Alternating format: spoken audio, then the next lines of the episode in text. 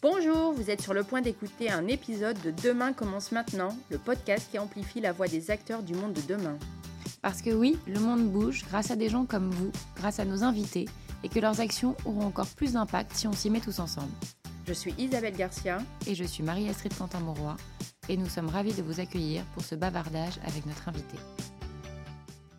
Bonjour à toutes et à tous et bienvenue dans ce nouvel épisode de Demain commence maintenant, le podcast qui amplifie la voix des acteurs du monde de demain.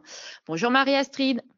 Bonjour euh, Isabelle. Bonjour William. Bonjour, bonjour tout le monde.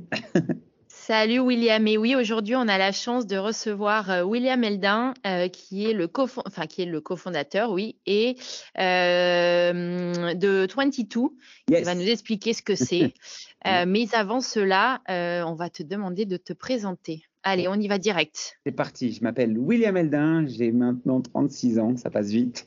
je tu vas voir, c'est toujours bien 36 ans. c'est toujours bien, c'est vrai. ouais, c'est toujours bien.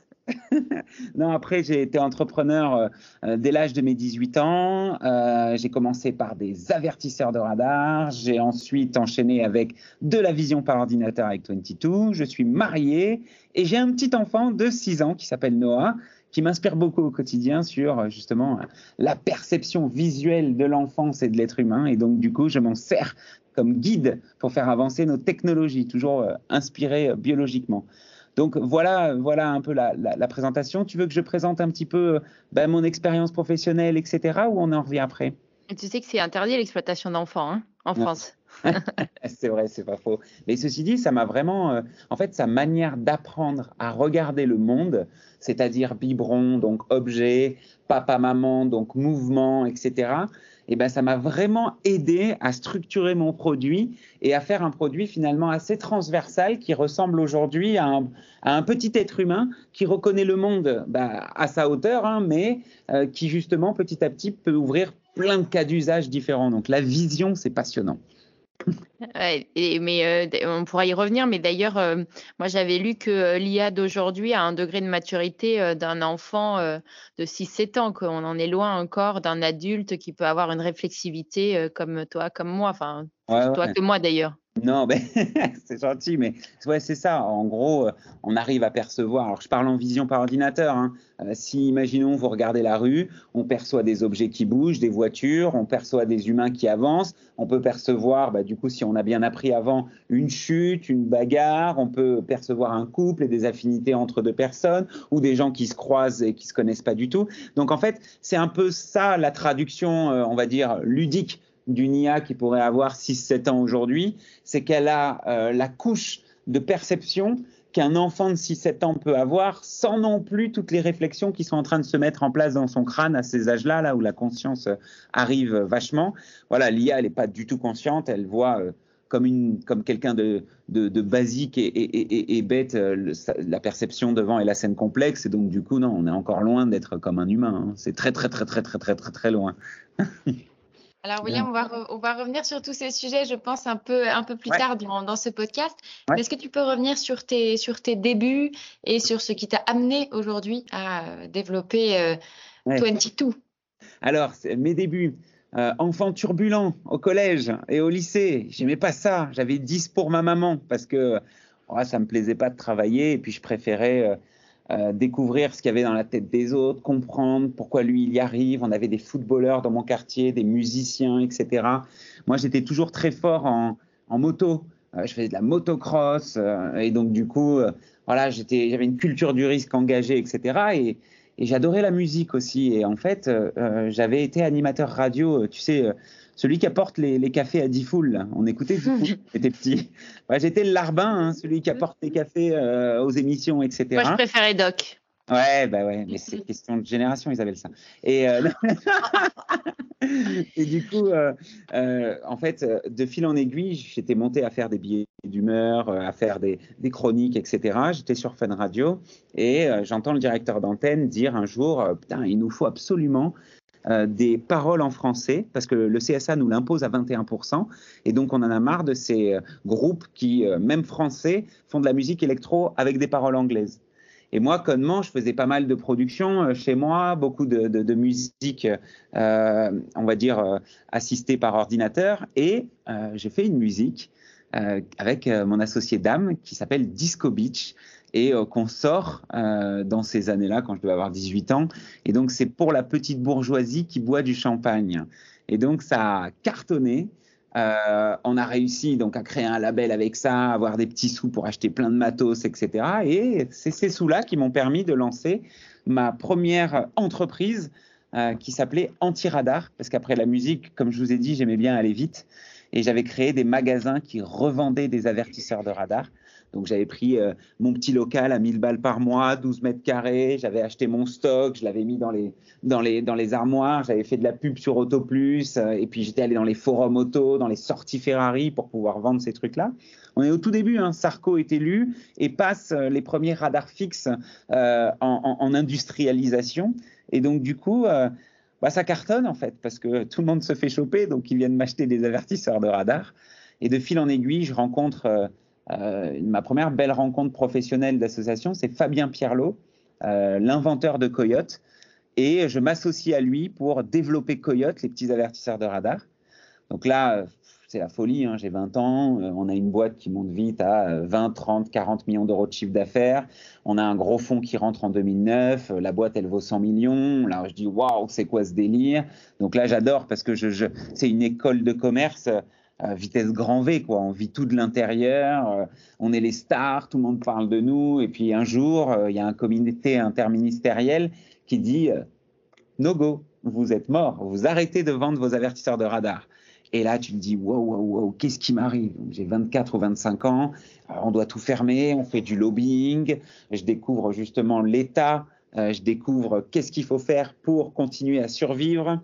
Euh, et donc, on change la dénomination des alertes. On n'appelle plus ça un radar, mais une zone à risque. On fait un protocole d'accord avec le gouvernement. Et c'est là où vient ma première révélation grâce, grâce à cette interdiction, c'est que M. Guéant, euh, à l'époque ministre de l'Intérieur, nous euh, dit afficher la vitesse de limitation de la route sur votre coyote. Donc on dit OK, on peut le rajouter, mais dans ce cas-là, donnez-nous la base de données. Parce qu'on n'avait aucune base de données de toutes les vitesses de limitation. Et vous imaginez bien que tous les clients Coyote roulaient un peu au-dessus. Donc, on n'avait pas les bonnes vitesses.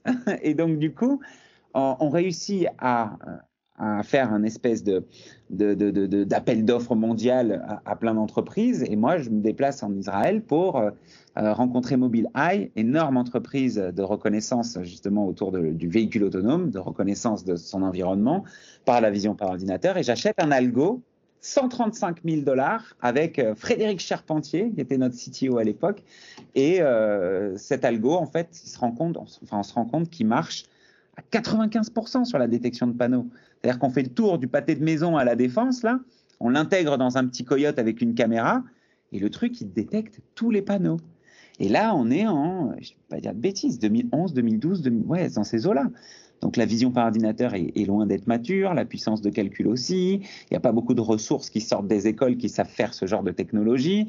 Donc on est vraiment early. Et là, de mon cerveau qui est plutôt euh, plein de bon sens et, pas trop euh, euh, studieux, on va dire, je me dis, attends, c'est un truc de malade.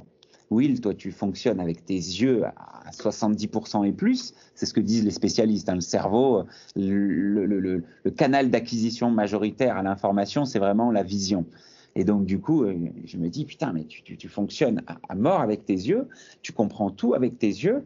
Euh, pourquoi, aujourd'hui, face à la masse d'informations, on va demander à l'humain d'être de plus en plus rapide avec ses yeux alors que ses capacités sont clairement limitées à l'être humain. Alors que l'information, elle, c'est un raz-de-marée et il ne cesse d'augmenter. Je voyais hein, les petites papiers, petites mamies qui venaient euh, au magasin Coyote et qui me disaient euh, Bonjour monsieur, ben moi j'arrive plus à voir et mon compteur, et les panneaux, et les vélos, et la police, et si.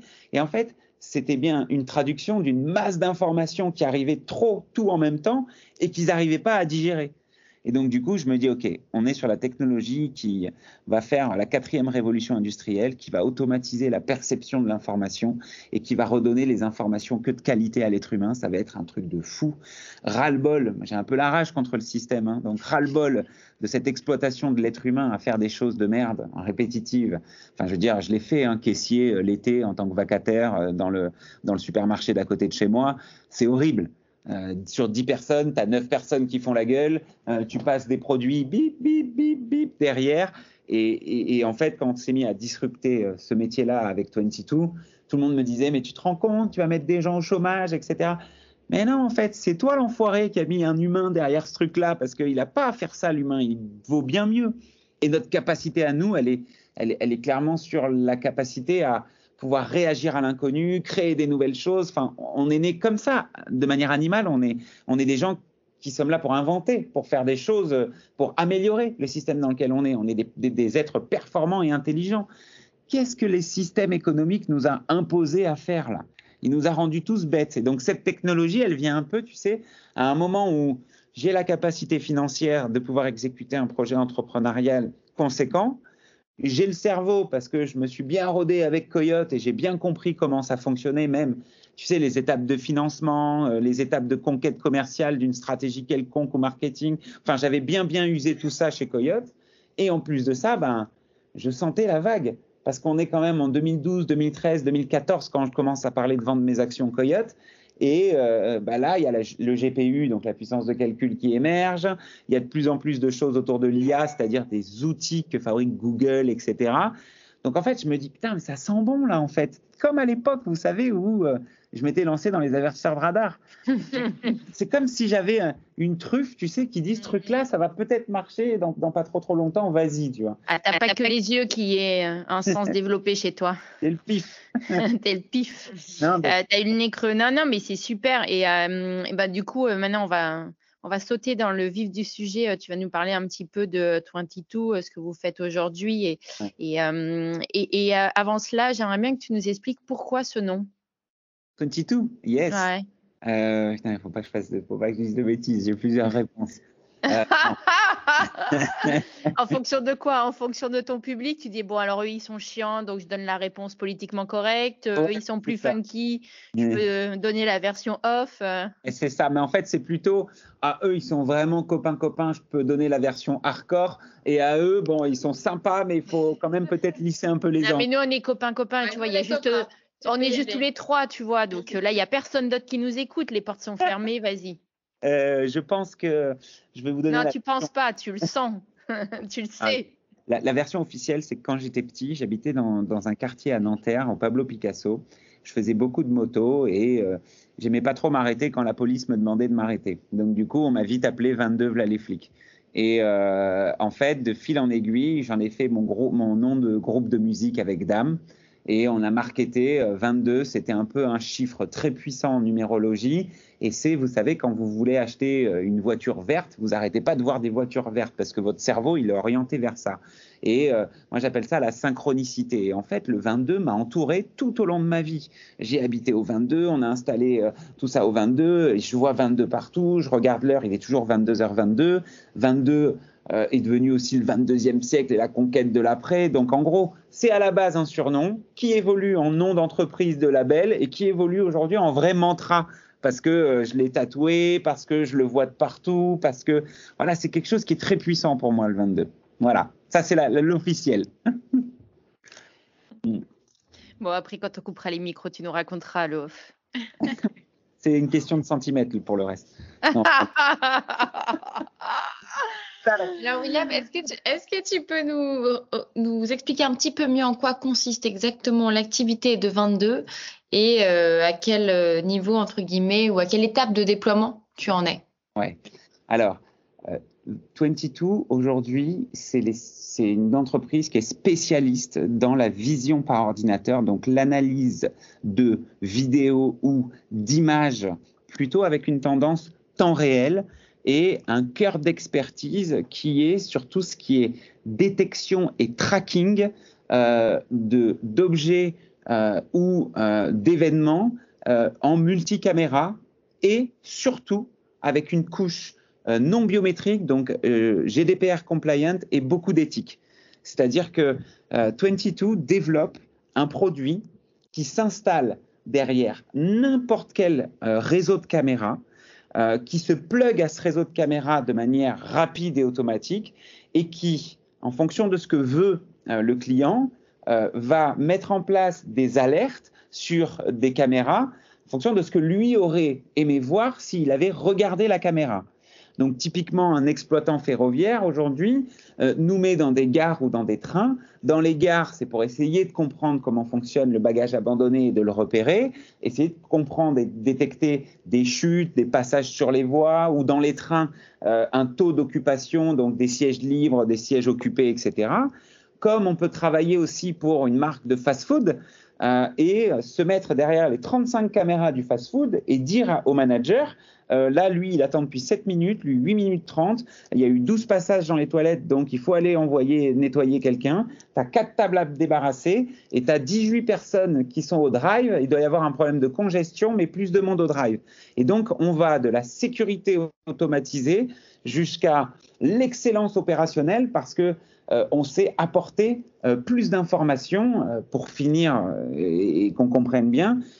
Aujourd'hui, on teste avec des restaurateurs et des sommeliers la détection dans des restaurants sur le niveau de remplissage des verres pour que le sommelier puisse aller re-remplir chaque verre en temps réel avant que le client ait besoin d'appeler pour se faire resservir le verre. Donc, vous voyez, c'est de l'observation temps réel d'objets ou d'éléments qui nous permettent ensuite d'exécuter euh, notre service et de gagner de la valeur. Bon, je dis beaucoup de mots pompeux, mais euh, c'est pour essayer d'être assez ludique. Euh, ouais, ouais, mais hmm. peut-être, peut-être si tu nous donnes des exemples. moi, je me souviens qu'une fois, tu, tu, racontais un, cas d'usage avec l'optimisation des tournées de poubelles dans la ville, tu vois, pour que hmm. les gens comprennent aussi ton lien assez particulier avec la ville et après ça va être un, des, sujets que j'aimerais bien qu'on aborde avec toi. Ouais, carrément. Bah, la ville, euh, en fait, aujourd'hui, il y a plein de caméras dans les moyennes ou les grandes villes. Plein de caméras qui ne servent à être regardées que par la police municipale. Je trouvais ça bête. Et donc, du coup, on s'est lié avec euh, des entreprises de, collecte, donc très grosses, hein, très connues, et on est relié à leur API ce qui fait qu'ils ont des collectes, donc des tournées de collecte des, euh, des, déchets. Et nous, on leur dit, écoutez, là, on vient de détecter en temps réel un dépôt sauvage. Là, on voit deux poubelles qui débordent. Euh, là, on voit des cartons qui sont restés sur le trottoir. Et on les programme de manière automatique à l'intérieur de la tournée de ramassage, ce qui permet en fait de en partenariat avec ces boîtes-là, de garantir une ville propre euh, à leur maire. Mais comme on pilote aussi les feux rouges, enfin, je veux dire, hier soir, je suis rentré très tard euh, du boulot. J'ai attendu comme un gogol pendant deux minutes à un feu rouge, alors qu'il n'y avait personne à droite, personne à gauche, personne devant, personne derrière. Euh, pourquoi ce feu, il n'est pas intelligent et il ne me fait pas gagner deux minutes de ma vie? Et pourquoi la caméra de la ville, elle peut euh, bah, voir justement que je suis là, qu'il n'y a personne, et donc donner la consigne de passer au vert?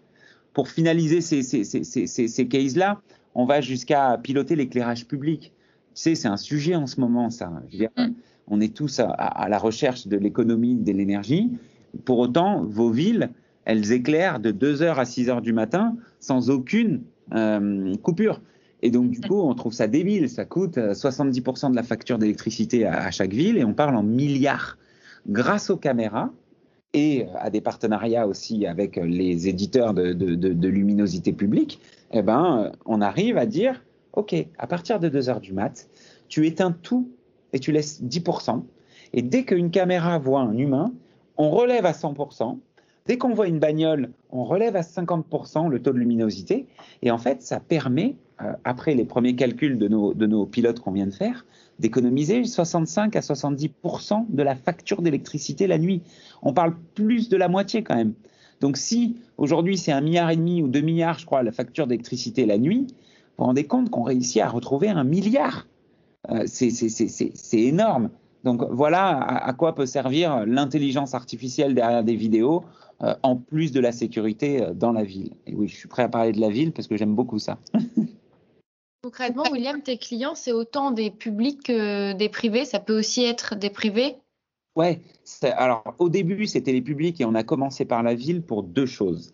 Première chose, c'était Covid et tous nos clients privés, ils étaient fermés. Donc on s'est adressé à la ville. Mais la deuxième chose, elle est magique. La ville, c'est compliqué. La ville, des fois, il fait nuit, des fois, il fait jour, des fois, il pleut, des fois, il neige, des fois, il y a du vent, du brouillard. Des fois, il y a des humains petits, des humains grands, des grosses voitures, des camions, des chiens, des trottinettes, des vélos. La ville, c'est compliqué. Il y a tous les objets et beaucoup de conditions, en fait, qui sont réunies à un seul endroit.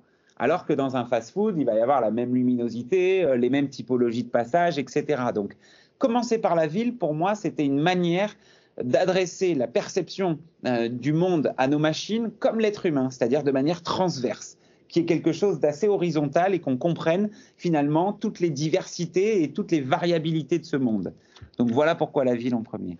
Et, tes clients, euh, ils ont euh, euh, une appréhension vis-à-vis de l'IA Tu as besoin de faire beaucoup de pédagogie ou ils ont un degré de maturité où en fait c'est eux qui t'appellent et ils te disent vous avez une solution qui peut répondre à, à mon besoin Ouais, alors c'est latent et non visible et ça évolue dans le temps.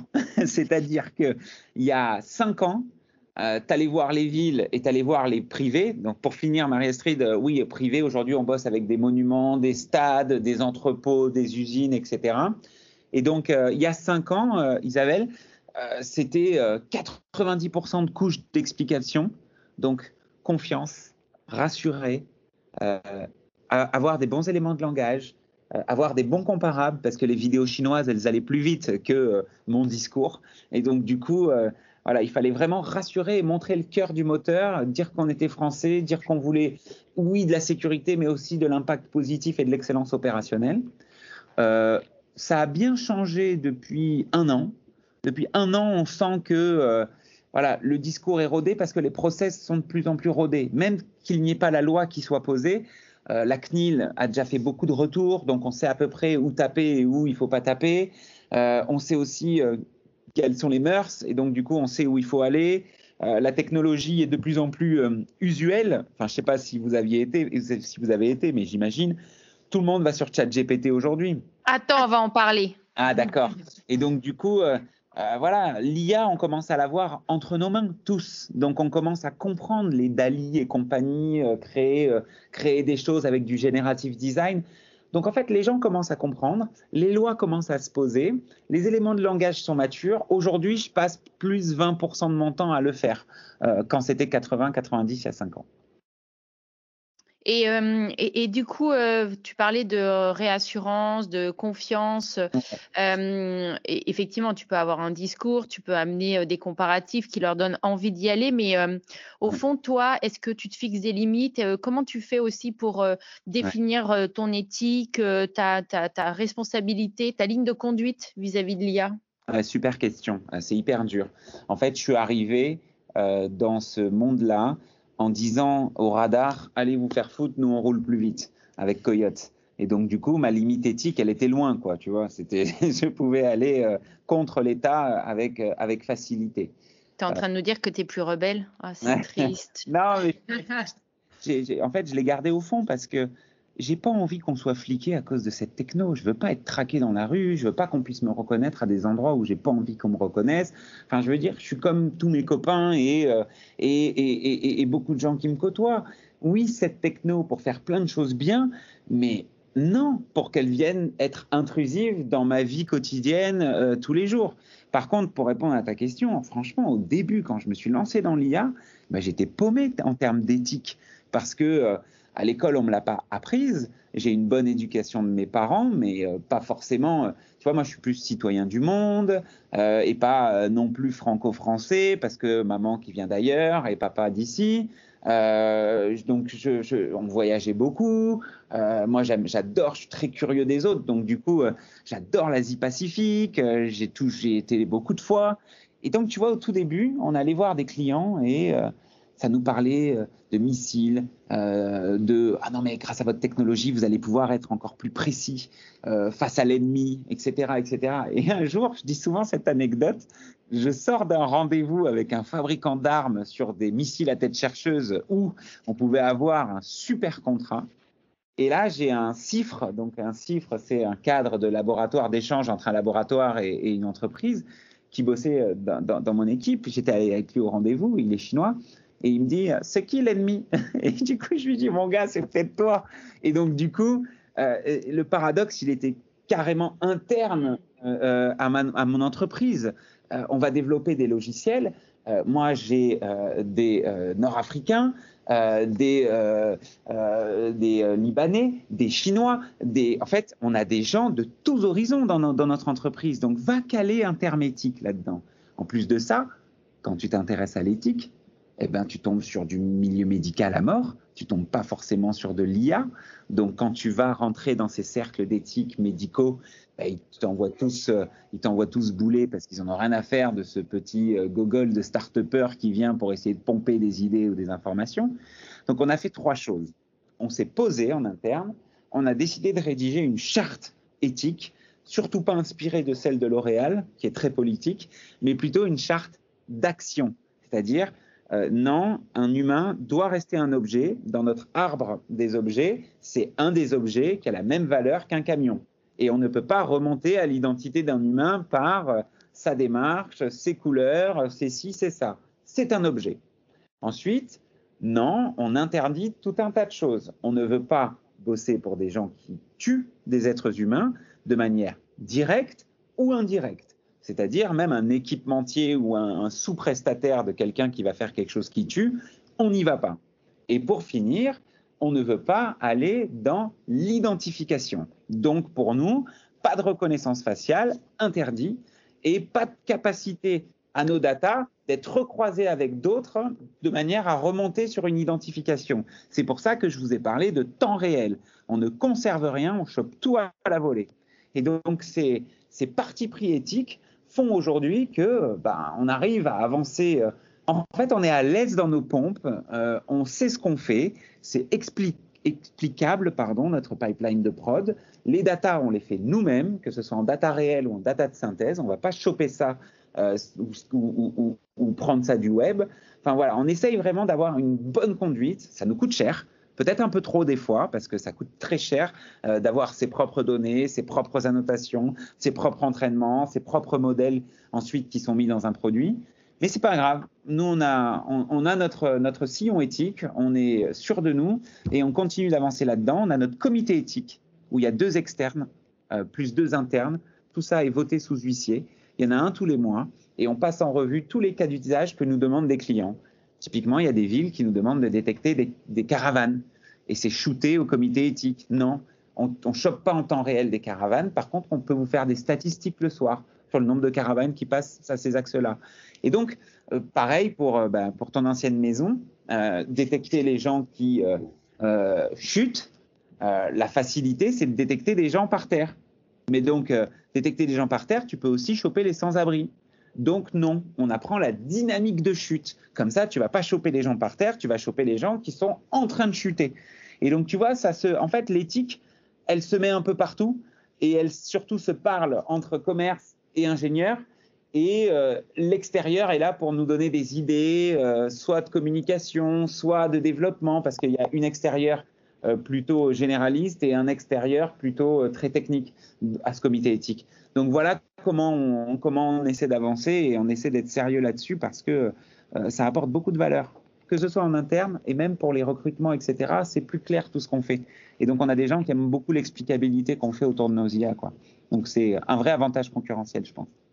Et concrètement, euh, William, j'essaie de, si je, je reformule un peu, c'est-à-dire que vous filmé en direct. Ça, vous, créez une alerte, donc euh, la, vidéo permet de réagir, ça crée une alerte qui envoie un signal et pour autant c'est terminé. Donc d'un point de vue, on disait qu'il y avait tout un pan sécuritaire euh, que vous abreuviez. Du coup, il n'y a pas de possibilité de revoir ou de voir une action qui aurait pu euh, hmm. être réprimandée. Aujourd'hui, les systèmes de caméra te gardent 30 jours les données. Donc nous, quand il va y avoir une alerte, pam, on va taguer le moment où il y a l'alerte. Et ensuite, l'opérateur, lui, il a toute possibilité de revenir sur la séquence vu qu'elle est conservée dans ses, euh, dans ses serveurs. Mais nous, on ne va pas garder de données de traitement. On, détecte, on stampe le truc Et ensuite, lui, il peut revenir pour voir ce qu'il aurait aimé voir, donc cette détection. Je suis clair? Ouais. Ouais, ouais, ouais. Ouais, ouais, t'es clair. Euh, tu en as parlé tout à l'heure et j'aimerais bien qu'on revienne dessus euh, sur euh, l'IA euh, générative, créative, ah, ChatGPT, Dali et autres. pour toi, c'est juste une évolution de l'IA et comme on disait au début de, de l'enregistrement, c'est un nouveau degré de maturité de l'IA ou est-ce que c'est une vraie révolution et là, on vient de franchir une étape tu vois, un peu comme euh, quand on est passé euh, du silex à l'imprimante, quoi. Ouais, c'est ça. En fait, moi, j'ai envie, j'ai de te dire, c'est un peu les deux.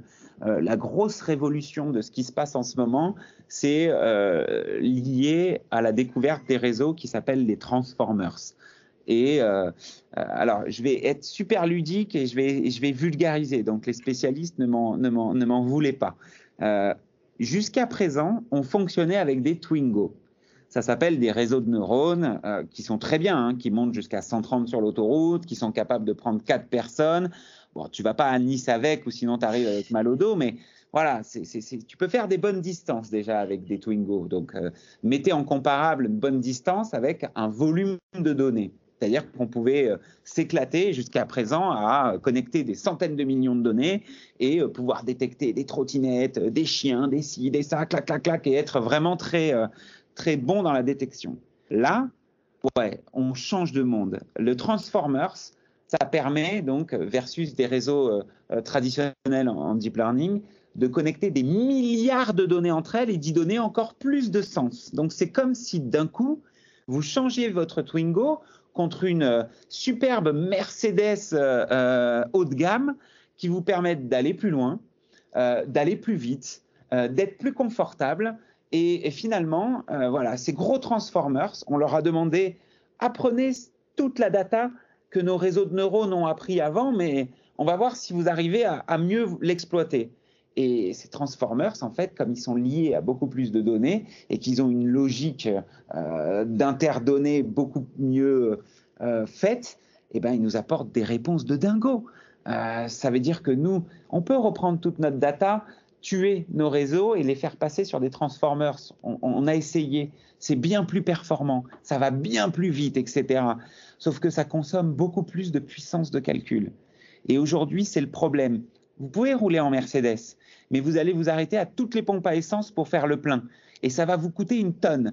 Donc, à vous de savoir, est-ce que c'est une révolution industrielle euh, que de passer aux Transformers? Pas forcément c'est une révolution de cas d'usage, c'est une révolution pour moi de capacité et de possibilité à imaginer ce que ça peut nous apporter. Mais c'est pas pour autant qu'on peut les mettre partout tout de suite parce que ça va coûter des milliards en cloud. Donc voilà, pour moi, le DIP et tous les anciens réseaux ont encore beaucoup de chemin à faire parce que on va implémenter dans le monde réel, derrière toutes les caméras, les micros et tout ça, tout un tas de, premières fonctionnalités assez ouf hein, qu'on connaissait pas.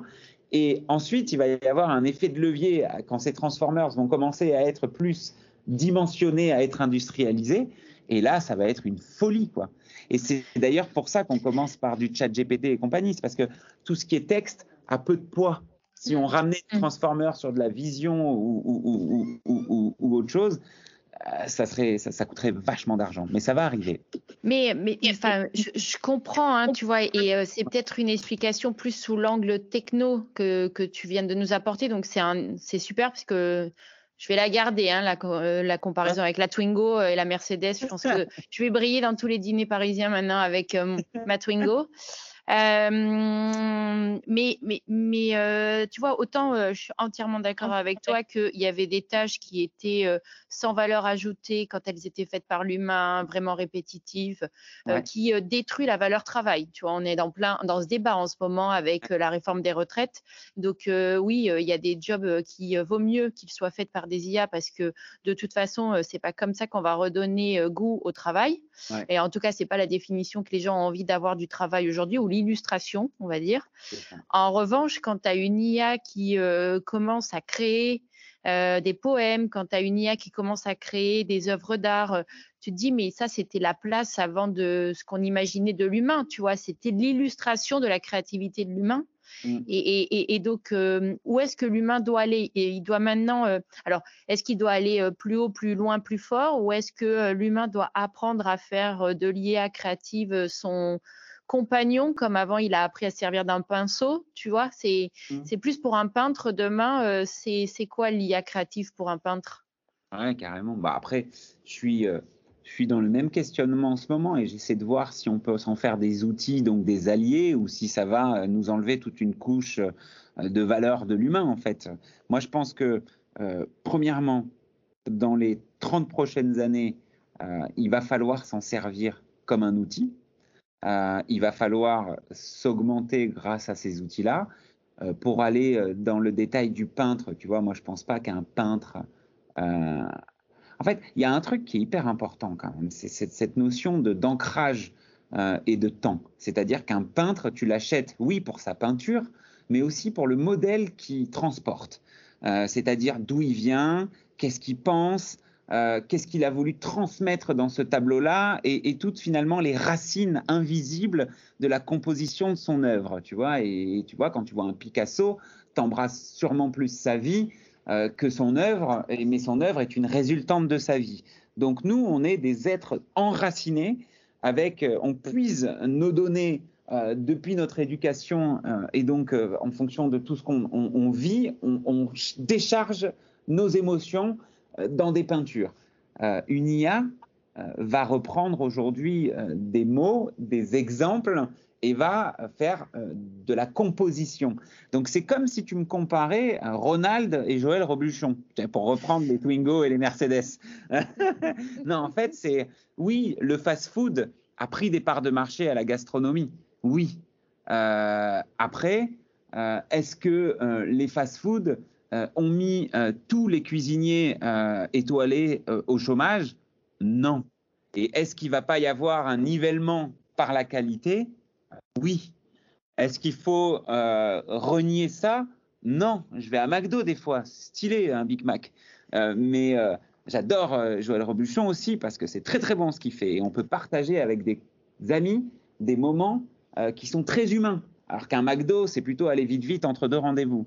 Donc je pense qu'il y a cette granularité qui pourrait arriver pas que dans la grande distribution, pareil, je mets Auchan versus Bon Marché, pas que dans la restauration, je mets McDo versus Joël Robuchon, pas que dans plein de choses, mais aussi dans nos capacités à nous exploiter nous-mêmes. Voilà, donc euh, quelle va être notre valeur de cuisinier humain au-dessus par rapport à des outils qui savent déjà faire des choses finalement qui qu'on aurait pu incarner nous aussi, tu vois. J'arrive à retransmettre ce que je ressens là ou ouais. Ouais, ouais, ouais bien sûr. Ah, donc ce que je pense, c'est qu'il faut pas j'allais être violent, mais faut pas pisser contre le vent. Il vaut mieux, euh, vaut mieux aller dans le bon sens, euh, prendre. C'est tous les filles, c'est pas possible déjà face au vent, hein, donc. Euh. C'était pour l'expression, je suis désolé. Ceci dit, j'ai des images de Marilyn Monroe quand tu me non, mais en fait, ce qu'il ce faut, c'est prendre les outils qui, qui, qui, viennent à nous et les orienter. On a cette capacité à avoir un esprit critique. Donc, euh, venez en cadre, venez en légifère, venez en avance avec ces outils-là en s'en servant. Quoi. Mm. William, puisqu'on parle de l'avenir et du devenir de l'intelligence artificielle, euh, j'aimerais que tu nous en dises un petit peu plus sur ta vision pour 22 euh, et ce que ce sera demain. Où est-ce que tu as envie d'emmener cette belle entreprise?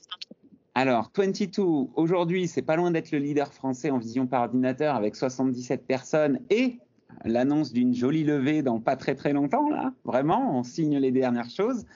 Euh, ensuite, dans deux ans, c'est un leader européen avec un gros pied aux États-Unis parce qu'on a un premier client qui nous scale aux États-Unis en ce moment, donc c'est magique et je vais sûrement y aller. Euh, dans cinq ans, j'espère être dans la compétition ou euh, dans le top 10 des leaders mondiaux en vision par ordinateur, que la boîte ait une valorisation supérieure à un milliard. Et dans dix ans, qu'elle en vale 50 et qu'elle soit potentiellement au Nasdaq avec euh, euh, le leader mondial de la vision par ordinateur. Euh, et si je pouvais être les yeux de l'intelligence de demain, ça me plairait beaucoup. parce que je ah bah, m'assure d'un filtre de la perception. Donc voilà. Je On a bien fait de t'enregistrer aujourd'hui, hein, parce qu'après, euh, tu nous adresseras plus la parole. Euh, je j'oublie pas d'où je viens, Isabelle. On se voit pas mal de temps. C'est bien pour ça qu'on te reçoit aujourd'hui, tu le sais. Euh, et bah écoute, euh, non mais euh, donc bravo, hein, félicitations, c'est c'est impressionnant le, le, chemin parcouru et, et celui que tu dessines déjà devant devant 22. Donc bravo pour pour cette belle aventure. En tout cas, tu donnes envie de te de rejoindre 22. mais pour puisque le podcast s'appelle quand même Demain commence maintenant, l'amplificateur de la voix des acteurs du monde de demain. moi, je trouve que tu es un acteur de la ville de demain. Mmh. et de celle déjà d'aujourd'hui, mais et, et, en tant qu'acteur de cette ville, j'aimerais qu'on parle de comment ta technologie, comment ton travail change le rapport qu'on peut avoir à, l'espace urbain, tu vois, au monde. moi, ce qui me frappe avec l'IA, c'est qu'en en fait, il y a tu, ne, tu, il y a, y a, comme une surcouche qui vient déformer. C'est un peu comme si on était euh, dans la matrice, tu vois, et que euh, tu as Néo qui touche le code et en fait, ça déforme la réalité. Tu vois cette image quand il touche? exactement, Je vois exactement. Tu sens que tout d'un coup, c'est comme si euh, il floutait l'image, il la déforme. Et, donc, pour moi, l'IA, c'est exactement la visualisation, tu vois, quand je t'en parle, que j'ai dans la tête ah, de comment ça vient rajouter une paire de lunettes sur, euh, sur mes yeux. Et, et, donc voilà, donc je sais pas, est-ce que tu le vis bien? Ouais, de ouf. Non mais en fait, je vois exactement ce que tu veux dire. Et pareil, j'ai un exemple encore que je viens de me faire dans ma tête là parce qu'on a été bloqué ce matin. Euh, tu vois, imagine tu es dans les bouchons. Imagine, euh, tu sais pas ce qui se passe devant parce que ta vision, ta vision est occultée, d'accord? Il y a un gros camion, un bus, etc. Mais pour autant, si ta vision, elle se levait de 5 mètres, tu verrais qu'il y a un bus qui est en train de charger une personne à mobilité réduite et donc du coup, tu serais pas en train de klaxonner si tu connaissais la cause de ce pourquoi tu es bloqué. Eh ben, c'est exactement ça que doit apporter l'IA. Elle doit apporter l'hypervision à tout le monde de manière à savoir ce qui se passe devant et pas consommer du temps sans qu'il y ait une inconnue, tu vois. Et donc du coup, cette IA, dans la ville, je t'en parlais tout à l'heure, elle passe les feux rouges au vert quand tu es tout seul et que ça sert à rien que t'attendes. Elle éteint les lumières pour pas gêner euh, et pour pas dépenser euh, la nuit. Euh, elle, pilote aussi les feux rouges. Regarde, tu vois, ce matin, je déposais mon fils à l'école. je vois un mec qui passe à, je sais pas, peut-être 80 devant. Je le regarde. Je dis, ah, lui, je vais aller le choper en scooter derrière parce que tu passes pas devant une école à cette heure-là aussi vite. Eh ben, regarde, on détecte une voiture qui arrive vite, ok, bah alors dans ce cas-là, on passe le feu au rouge, comme ça on l'arrête et on le, maintient arrêté devant l'école pendant que les enfants sont en train d'arriver. Donc en fait, tu vois, c'est cette capacité, l'être humain est primaire et, y a une réaction primitive quand il a du mal à prendre du recul. Et donc du coup, je veux enlever l'humain de ce carcan primaire que euh, on s'impose par euh, l'augmentation du stress, de plein de choses, et je veux lui permettre de regarder plus haut, plus loin, et de manière à composer sa vie un peu plus comme il a envie de le faire. Donc, comme tu dis, quand euh, on, change un bout de code comme ça, eh ben moi, j'aimerais bien que chaque humain ait la possibilité de changer un peu sa manière de recevoir l'info en se disant, OK, qu'est-ce qui se passe devant? Ah, d'accord, et sur la cam, il sait qu'en temps réel, il y a eu ça, ça et ça, tu vois? Donc, du coup, mon, mon sujet, c'est donner de l'intelligence aux gens de manière à ce qu'ils sortent du primitif et du primaire. Voilà, c'est un peu ça. Ouais. Quel visionnaire tu fais, William Formidable. Ouais, je fais pas exprès, j'explique ce que je ressens en fait, tu vois. Moi, ça me gaffe d'être bloqué derrière un truc où je comprends rien, tu vois. Donc au moins, si je peux savoir, c'est ce qui manque. Mais merci. Mais donc on va tous avoir des lunettes? Ouais, aussi grosses que moi, t'es dans la merde. ouais, et, dans le verre, tu intégreras ton IA qui euh, décryptera notre réalité, c'est ça? Bah, en fait, ouais, c'est l'objet. On parle. Moi, je préfère les lentilles, hein, je te le dis tout de suite. C'est vrai? Mm. Bah, c'est... Alors, il va falloir attendre une centaine d'années encore. Courage. Ah, non. non, mais ce qui est important, en fait, c'est vraiment cette notion de, de pouvoir avoir une hypervision et que chacun puisse être libre de, de, de ce qu'il a à penser, mais avec toutes les données nécessaires à penser quelque chose d'équilibré. Voilà. Et ça, c'est l'IA, euh, c'est l'IA dans la ville qui change euh, notre rapport. Et, donc ça, c'est euh, c'est sûr que c'est le cœur de, de 22.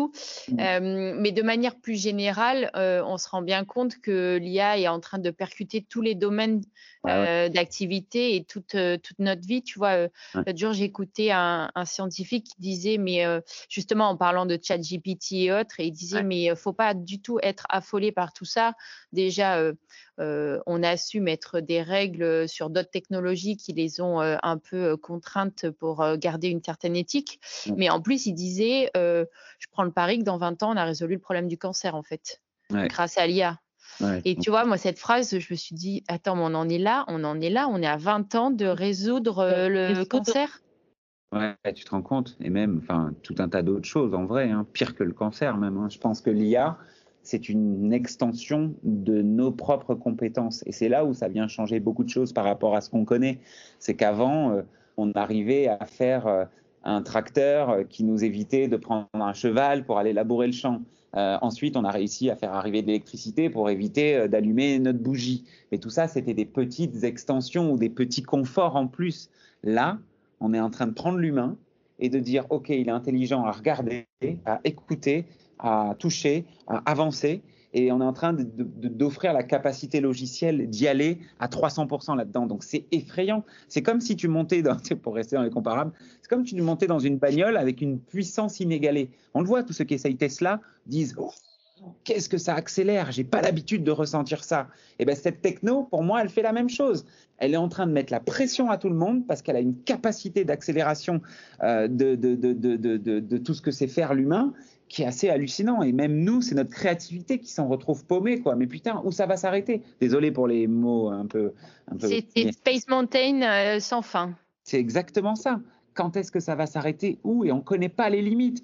J'étais dans une superbe réunion. Euh, euh, gouvernementale vendredi soir tard pour expliquer comment fonctionnait la donnée à nos chers ministres et cabinets de ministres, c'est hallucinant le, l'imagination qu'on peut avoir autour de tout ça sans connaître, et c'est surtout hallucinant de voir en fait qu'on essaye de régir quelque chose qui, pour le moment, n'a pas de limite.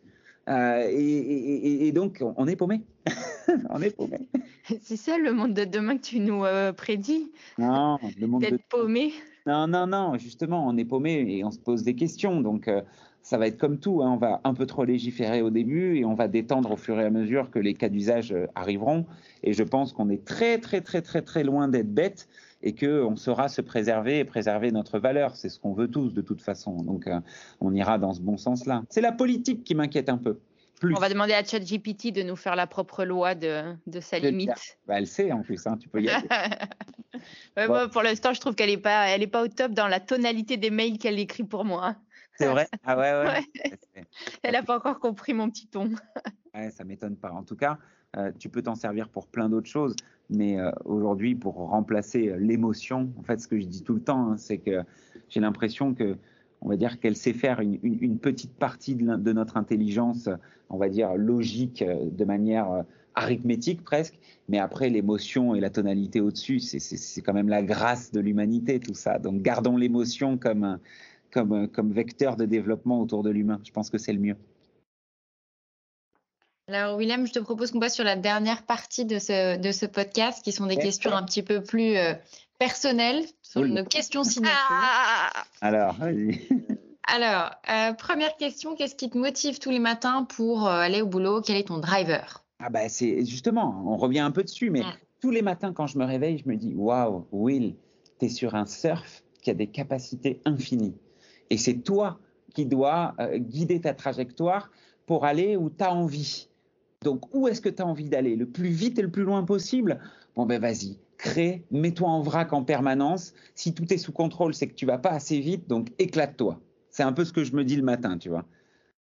Donc, euh, voilà ce qui me drive, c'est cette capacité infinie à pouvoir créer, euh, grâce à une technologie, un vrai changement dans, dans, dans, la vie de l'humanité et dans son évolution. Sans te faire aspirer euh, par le rouleau de la vague Ah bah ça c'est un peu le but parce qu'il y a la barrière de corail qui peut être en dessous et tu reviens vite euh, de là où tu non, non, bien sûr. Et au contraire, qu'est-ce qui casserait ta motivation? La politique. ah, la, politique, les gens qui aiment le pouvoir, qui aiment l'argent, qui aiment euh, des, vices comme ça, euh, et finalement l'ego, l'ego des humains. Euh, j'ai vachement de mal avec ça.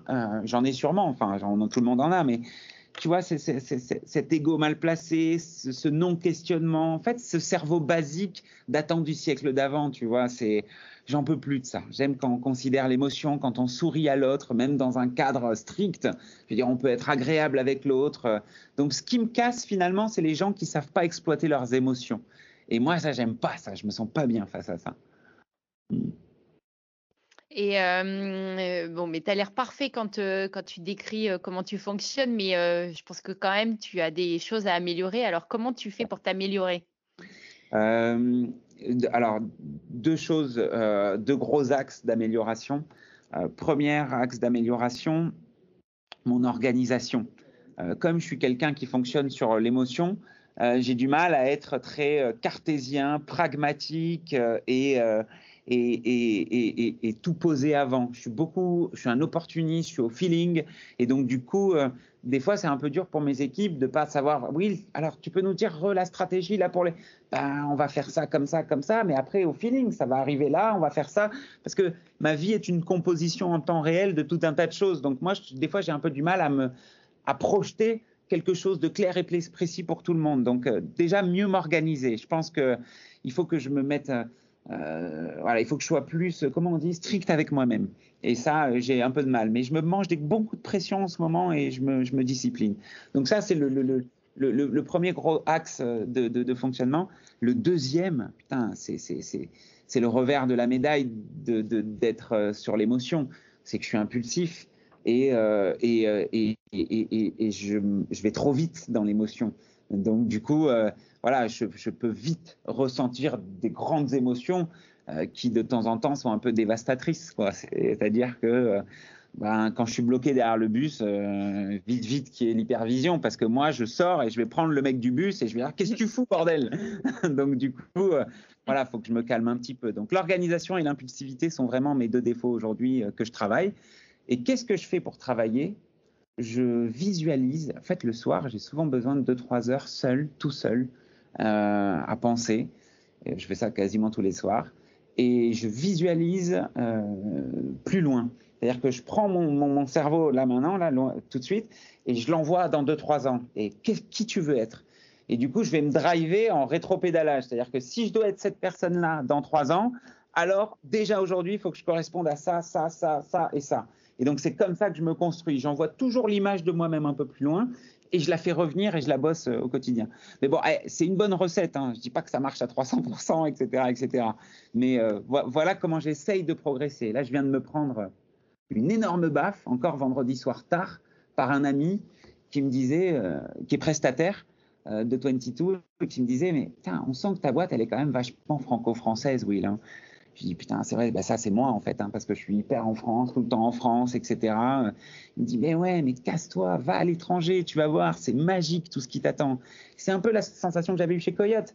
J'étais bien dans ma prison dorée et quand j'en suis sorti, je me suis dit putain, le monde il est énorme en fait. Et ben là, j'ai pas assez ça. Donc euh, tu vois là, tout ce week-end, je l'ai passé à psychoter sur moi-même et à, et, à me dire allez, il faut que je me projette aux US. D'ailleurs, je viens de vous en parler. Ça fait partie de mon éducation. Tu finis ta thérapie avec nous. Exactement. Euh, et euh, puisque tu es un acteur du monde de demain, euh, c'est quoi la chose où tu te dis, bon, si j'y pourrais être vraiment, tu vois, incarner ce leader de demain, il faut que je renonce à ça. Tu vois, c'est quoi ton petit vice sur lequel tu dis, je sais que c'est pas bien, mais j'y arrive pas à renoncer, mais il faudrait que j'y renonce. Tu vois, tu te fais des Paris-New York en avion tous les week-ends. Mmh, mmh, non, il faut, faut, que je renonce, faut que je renonce à, au côté feignant qui est en moi, qui grignote le soir, qui fume de temps en temps pour s'évader, qui aime bien procrastiner, qui aime bien prendre le temps de penser. Euh, faut que je voilà, faut que cette personne-là, elle disparaisse petit à petit et que j'honore bien mon abonnement à la salle de sport au lieu de la payer tous les mois sans y aller, euh, que j'honore bien euh, euh, tous les rendez-vous tout le temps, mais sans cesser de m'écouter. Enfin voilà, c'est ce côté un peu trop artistique et créatif au-dessus d'un cadre que je dois honorer aujourd'hui en tant que PDG. Donc c'est un peu ça, mes vices, c'est d'être feignant et de bien aimer être passer du temps à penser et à, être tout seul avec moi-même. Je pense que maintenant, voilà, il faut que je bosse plus si je veux atteindre mes ambitions. Il faut que je me mette euh, un peu en vrac, quoi, là, tu vois. Il faut que je redimensionne ma personne de l'intérieur, que je remonte. C'est enregistré, hein, on revient dans six mois, dans un an, euh, on, fait un follow-up. Hein. Ouais. En ce moment, c'est dur. Je bosse dur ce côté-là et, et le côté naturel, finalement, que j'ai depuis tout petit, de passer du temps avec des copains à discuter et tout ça, je le vois qui disparaît petit à petit et j'en souffre un petit peu. Donc, euh, tu vois, j'ai même des copains qui me disent Ah, Will, on s'est pas vu depuis un an. Et, et, pourtant, je les ai dans mon cœur au même endroit, mais c'est vrai que tu, tu j'ai du mal à, à, organiser tout ça et à passer dans l'étape d'après. Donc, je me fais violence. Donc, ouais, on regardera dans six mois. avec plaisir. Ouais, cool. Et enfin, euh, William, on a l'habitude de, demander à nos invités euh, s'ils auraient des connaissances à nous flécher pour nos prochains podcasts. Qui aimerais-tu entendre sur ce podcast? Ah, sur le podcast, euh, il y a plein de gens que j'aimerais bien entendre. ça va commencer par. alors, je te mets un peu la barre haute, hein, je peux? Vas-y. Elon Musk Ça serait sympa, les filles, d'avoir. Bien sûr. je vais lui envoyer un petit tweet. Tu vas lui envoyer un tweet, ouais, c'est ça. Non, après, tu as, plein de gens qui ont, euh, qui ont, euh, qui ont, qui ont beaucoup de, de vision. Euh, j'aime bien David Gurley, dans le sud de la France, à Cannes, mais c'est un des anciens bras droits de Bill Gates. C'est le fondateur de Symfony, une boîte qui pèse 2-3 milliards aujourd'hui. Enfin, c'est un gars qui est visionnaire, mais qui est très pragmatique et qui a été éduqué à la Bill Gates. Donc, le, le, gars est cadré, quoi.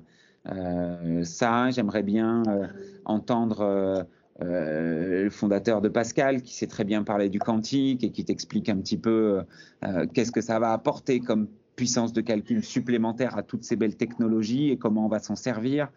Euh, j'aimerais bien entendre potentiellement ben, des gens qui sont dans la biologie. Tu vois, moi j'adore un, un, écrivain qui parle français d'ailleurs, euh, mais qui est portugais, qui s'appelle Damasio, qui est docteur en neuro, qui parle du cerveau euh, et ses manières de réagir euh, et de fonctionner.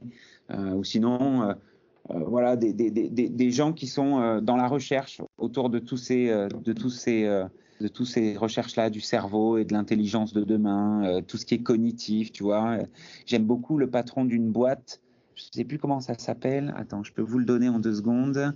Euh, qui euh, fait justement de euh, la récupération de signaux cérébraux pour pouvoir en faire un alphabet. Et que demain, si tu penses éteindre la lumière, bah, ça éteindra tout seul la lumière, tu vois. Donc ce genre de, ce genre de enfin, j'adore ces gens qui vont un peu plus loin que, que ce qu'on connaît aujourd'hui. Eh ben, tu, nous, tu, nous, donneras son nom et on le mettra euh, dans euh, la présentation euh, de cet enregistrement lors de la diffusion. tu as mis effectivement la barre haute. Hein, Mais il faut être ambitieuse, Isabelle. Ouais, c'est ça. Mais ouais, écoute, bah on, fera aussi un follow-up sur les invités qu'on a réussi à avoir. si tu as leur 06, on est preneuse. Ouais, bah, avec, avec, plaisir. Je peux vous, vous en indiquer 3-4. Ah bah super, ça va être top. Merci beaucoup. Et eh ben merci. Merci Marie-Astrid et merci beaucoup Isabelle pour ce, pour ce, pour ce, moment d'échange intime très cher. Merci William, c'était euh, hyper intéressant et plein de dynamisme, de joie et ça fait du bien voilà, de rencontrer des personnalités comme toi. Ça donne envie de continuer et, d'être ambitieux. Bravo. Cool, merci beaucoup les filles, merci beaucoup, beaucoup, beaucoup de, de m'avoir écouté. bonne continuation, à très vite. Au revoir. Merci d'avoir écouté cet épisode de Demain commence maintenant jusqu'au bout. N'hésitez pas à le partager autour de vous et à nous suivre sur les plateformes d'écoute. Et ce serait encore mieux de nous mettre une note 5 étoiles avec un commentaire. C'est ce qui nous fait remonter dans les classements. Je suis Isabelle. Et je suis Marie-Astrid. Et on vous dit à très vite pour un prochain épisode. On vous, embrasse.